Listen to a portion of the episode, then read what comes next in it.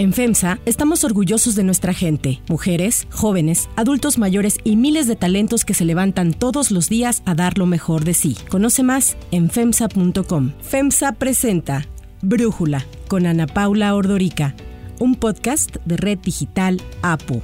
Hoy es jueves 8 de julio del 2021 y estos son los temas del día. Anuncia el presidente Andrés Manuel López Obrador que el gobierno competirá con las empresas que comercializan gas LP y para ello creará la empresa Gas Bienestar. La Suprema Corte de Justicia será la encargada de revisar y pronunciarse sobre el fuero del gobernador de Tamaulipas, Francisco Javier García Cabeza de Vaca. Declaran Haití estado de sitio después del asesinato del presidente Jovenel Moise en su casa en Puerto Príncipe. Presente el expresidente de Estados Unidos Donald Trump una demanda contra Facebook, Twitter y Google y a sus principales ejecutivos por censurarlo injustamente. Pero antes vamos con el tema de profundidad. Todavía faltan tres años para la sucesión presidencial, pero Andrés Manuel López Obrador ya abrió sus cartas para el 2024. El lunes, el presidente rechazó que tenga un o una, elegido o elegida, y aunque aclaró que será el pueblo el que decida su sucesor, él ya puso algunos nombres sobre la mesa. Hay muchísimos como Claudia, como Marcelo, como Juan Ramón de la Fuente, Esteban Moctezuma, Tatiana Cloutier, Rocío Nale, bueno, muchísimos. ¿Para qué abrió sus cartas de manera tan anticipada? Hay quienes consideran que se trata de una estrategia para distraer de los malos resultados electorales en la Ciudad de México para proteger a quien se ve como su consentida, la jefa de gobierno Claudia Sheinbaum. Otros dicen que esto le permite cambiar de tema y distraer ante los verdaderos problemas del país, que no son pocos. El dirigente del PAN, Marco Cortés, le exigió esto a López Obrador. Ante el fracaso del gobierno, hoy ya están hablando de la siguiente elección. Quieren vivir en elección. Y del PRD, Jesús Zambrano aseguró que la oposición no va a caer en el juego distractor engañabobos del presidente. ¿Para qué estar hablando hoy del 24 cuando todavía no concluyen los procesos electorales del 2021? A mediados de junio, el presidente López Obrador fue cuestionado si las presuntas filtraciones al New York Times por el reportaje del colapso de la línea 12 del metro fueron fuego amigo entre los presidenciables. López Obrador así respondió y también mencionó nombres de quienes no están involucrados en el accidente del metro. Quisieran que se pelearan Marcelo, Claudia, Tatiana, Juan Ramón de la Fuente, Esteban Moctezuma, etcétera, etcétera, etcétera, etcétera. Siguiendo con la pasarela de aspirantes, el primero de julio en el evento para supuestamente conmemorar los tres años de la victoria de López Obrador, pero que pareció más un arranque de campaña de Sheinbaum, quien fue ovacionada como presidenta. Al día siguiente, esto fue lo que dijo. Les agradezco, pero por el momento mi objetivo y mi obligación, mi responsabilidad es la atención de la Ciudad de México. ¿Se descarta entonces? No quisiera hablar de esos temas. Es claro que el candidato presidencial de Morena deberá llevar en la sangre la cuarta transformación de López Obrador, pues justo está en juego el legado político del presidente. Y Sheinbaum se percibe como la consentida de López Obrador. Desde que ganó la jefatura de gobierno de la Ciudad de México, Sheinbaum ha imitado en todo al presidente. Replicó el tema del combate a la corrupción, anunció juntas diarias con su gabinete de seguridad y rindió un informe a los 100 días de gobierno. Marcelo Ebrard, el secretario de Relaciones Exteriores, el otro presidenciable, destacado por López Obrador, aseguró que la sucesión presidencial aún está muy lejos. Siempre me dicen que tengo esa aspiración y que eso es lo que explica mis acciones, pero como usted ve y lo acabamos de ver ahorita, pues lo que yo trato de ser y he sido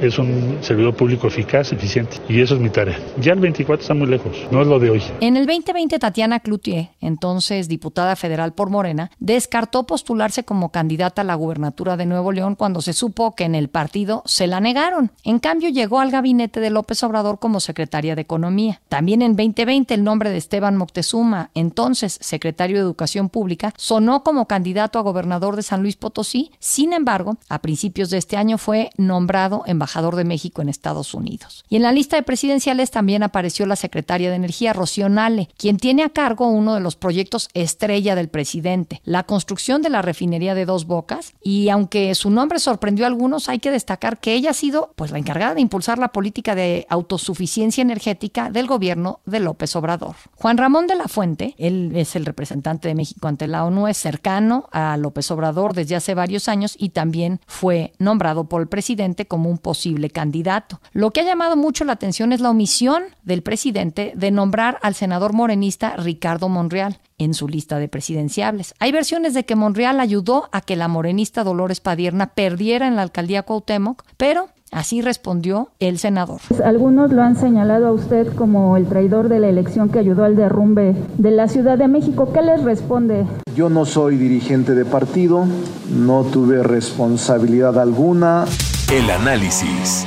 Para profundizar más en el tema, agradezco a Eduardo del Río, periodista y consultor en comunicación, platicar con nosotros. Lalo, ¿cuál es tu lectura de esta manera en que el presidente ha abierto sus cartas de manera tan adelantada? Efectivamente, pues eh, causó mucha sorpresa que el presidente López haya abierto él mismo el debate sobre su propia sucesión. Hay que recordar que el presidencialismo mexicano, en particular bajo los regímenes priistas, también eh, en esta administración, ha hecho del primer mandatario la figura central de la vida política del país. El tema mexicano eh, hizo al presidente de la República detentor de una facultad eh, metaconstitucional que consiste en designar al candidato de su partido y así darle la oportunidad de mantener el control del proceso. Esta regla no escrita tuvo al menos una característica en común, que la es la de los tiempos. Esto quiere decir que los presidentes trataban de frenar lo más posible la discusión sobre su sucesión. Así mantenían el control político unos meses más y retrasaban el inicio de, de su ocaso, del fin de su mandato por más fuerte que sea hoy la figura del presidente López Obrador, esta situación que es inédita, sin duda va a generar el surgimiento de grupos y pugnas dentro del gabinete. En torno a estas figuras que tú acabas de mencionar y que el presidente dio a conocer, pues se irán creando intereses políticos, intereses económicos que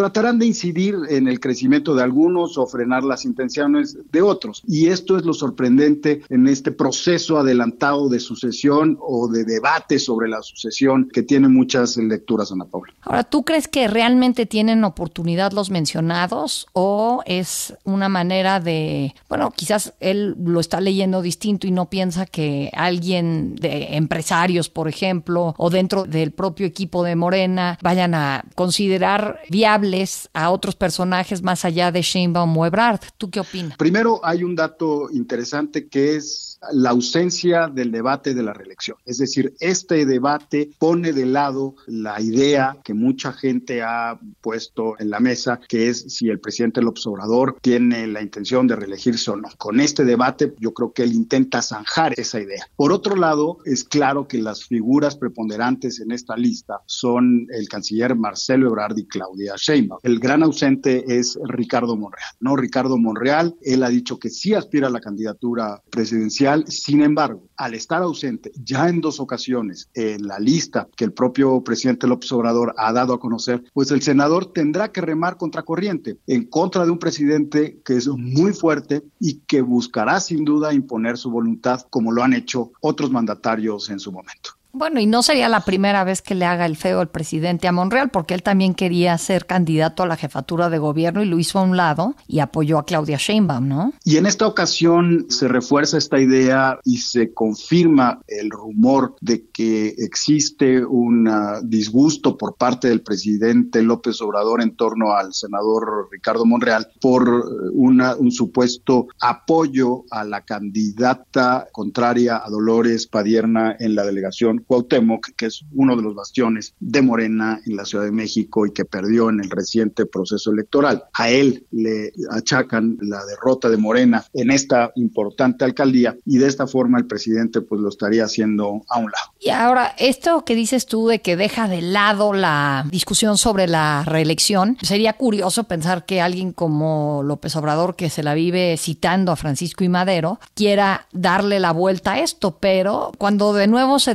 despertó esta discusión tuvo que ver con la extensión de mandato del ministro Saldívar, que no es una reelección, sino una extensión de mandato, ¿no? Ahí no sé si todavía te hace ruido eso. Yo veo ese debate y esa discusión hecha a un lado y la introducción de esta lista con los seis nombres y los seis presidenciables de acuerdo a su punto de vista, pues eh, como la intención de controlar el, el proceso. Yo creo que el presidente estará ocupado los próximos dos años en analizar el desempeño de cada uno de los precandidatos, de evaluar sus resultados dentro de sus eh, funciones en el servicio público y tendrá que calificar también su comportamiento en estos dos años, es decir, de qué forma ellos van a comportarse con el presidente y con sus pares, es decir, con los demás eh, precandidatos. Muy bien, Lalo, pues muchísimas gracias por platicar con nosotros. Si te gusta escuchar Brújula, te invitamos a que te suscribas en tu aplicación favorita o que descargues la aplicación Apo Digital. Es totalmente gratis y si te suscribes será más fácil para ti escucharnos. Además, nos puedes dejar un comentario o calificar el podcast para que sigamos creciendo y mejorando para ti. Hay otras noticias para tomar en cuenta.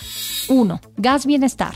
Ya estamos preparando la creación de una empresa para distribuir gas a precio justo. Gas Bienestar te va a llamar. Para competir con compañías privadas que hoy dominan el mercado y los precios de venta de gas LP, el presidente Andrés Manuel López Obrador anunció la creación de una empresa estatal. López Obrador reconoció que no ha podido cumplir su compromiso de campaña de mantener el precio del gas doméstico por debajo de la inflación y le echó la culpa a las empresas privadas. Dijo que hay cinco grandes empresas que distribuyen casi el 50% del gas LP en el país y se están quedando con márgenes de ganancias muy altos. Agregó que además de que operan con subcontrataciones e inhiben la competencia con controles hasta territoriales, cobran altos márgenes de utilidad, lo que incrementa el precio final a los consumidores. Por ello, Gas Bienestar comercializará el combustible en cilindros de 20 y 30 kilos a precios bajos en colonias populares del país. La empresa será manejada directamente por Pemex, que deberá comprar camiones, equipos y los cilindros para la distribución del gas. Y a los distribuidores particulares de gas ya establecidos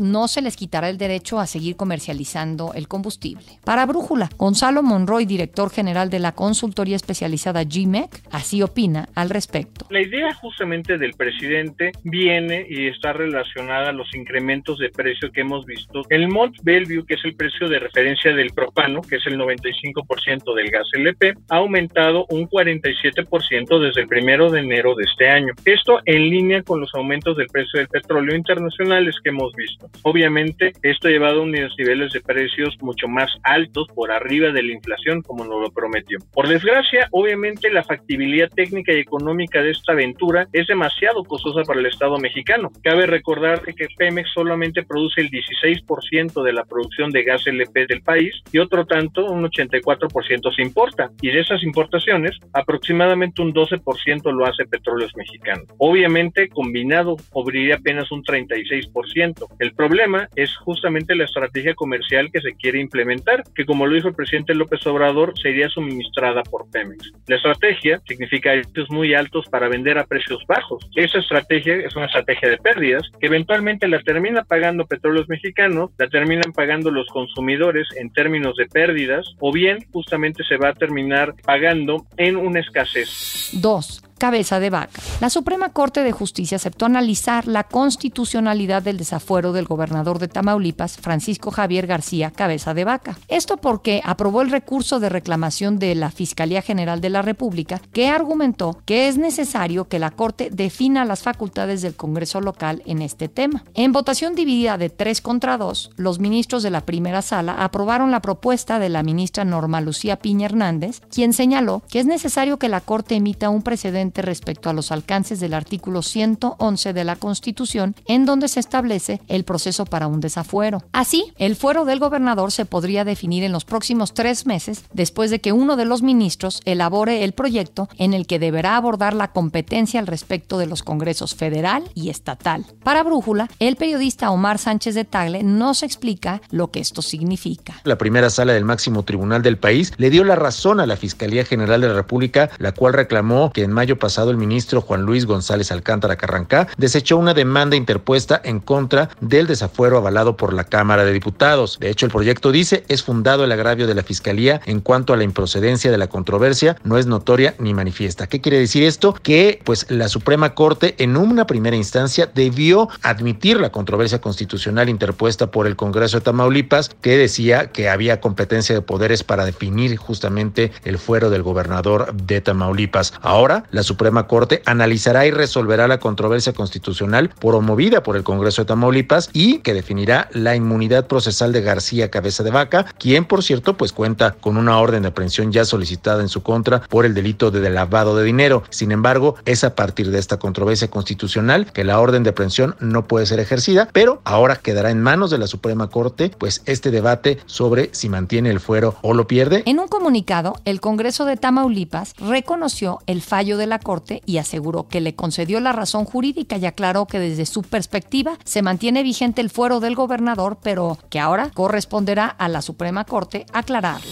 3. Emergencia en Haití. Después del asesinato del presidente de Haití, Jovenel Moise, la madrugada de ayer, el gobierno declaró estado de sitio en el país. El anuncio lo hizo el primer ministro Claude Joseph después de llamar a un consejo extraordinario de ministros.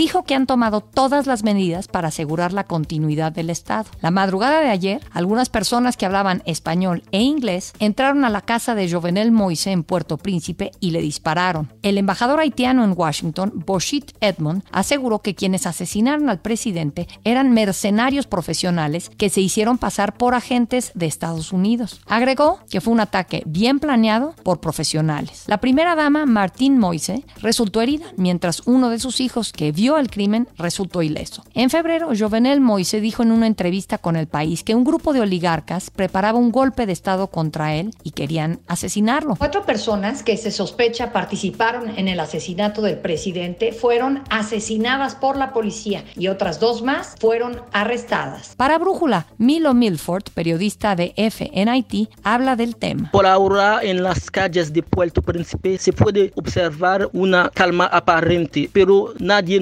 no, sabe lo que puede ocurrir en las próximas horas. Según la ley de Haití, el estado de sitio es el nivel número 2 de 3 en una emergencia. Las fronteras se cierran y se impone el estado militar, es decir, que el ejército y la Policía Nacional están facultados para hacer cumplir la ley. 4. Trump contra las Big Tech. El expresidente de Estados Unidos, Donald Trump, demandó a tres de las mayores empresas tecnológicas, Facebook, Twitter y Google, a las que acusó de censurarlo injustamente. In conjunction with the America First Policy Institute, I'm filing as the lead class representative a major class action lawsuit against the big tech giants, including Facebook, Google, and Twitter, as well as their CEOs, Mark Zuckerberg, Sundar Pichai, and Jack Dorsey. Como demandante principal, Trump argumentó que las plataformas digitales con sede en California violaron el derecho a la libertad de expresión garantizada en la primera enmienda de la Constitución de Estados Unidos. En una conferencia desde Nueva Jersey, Trump aseguró que lograrán una victoria histórica para la libertad de expresión en Estados Unidos. Trump fue suspendido de Twitter y Facebook después de que sus seguidores irrumpieron violentamente en el edificio del Capitolio tras sus falsas afirmaciones de que su derrota electoral fue gracias a un fraude. Las compañías argumentaron preocupación de que podría incitar a más violencia y actualmente Trump no puede publicar en ninguna de las plataformas.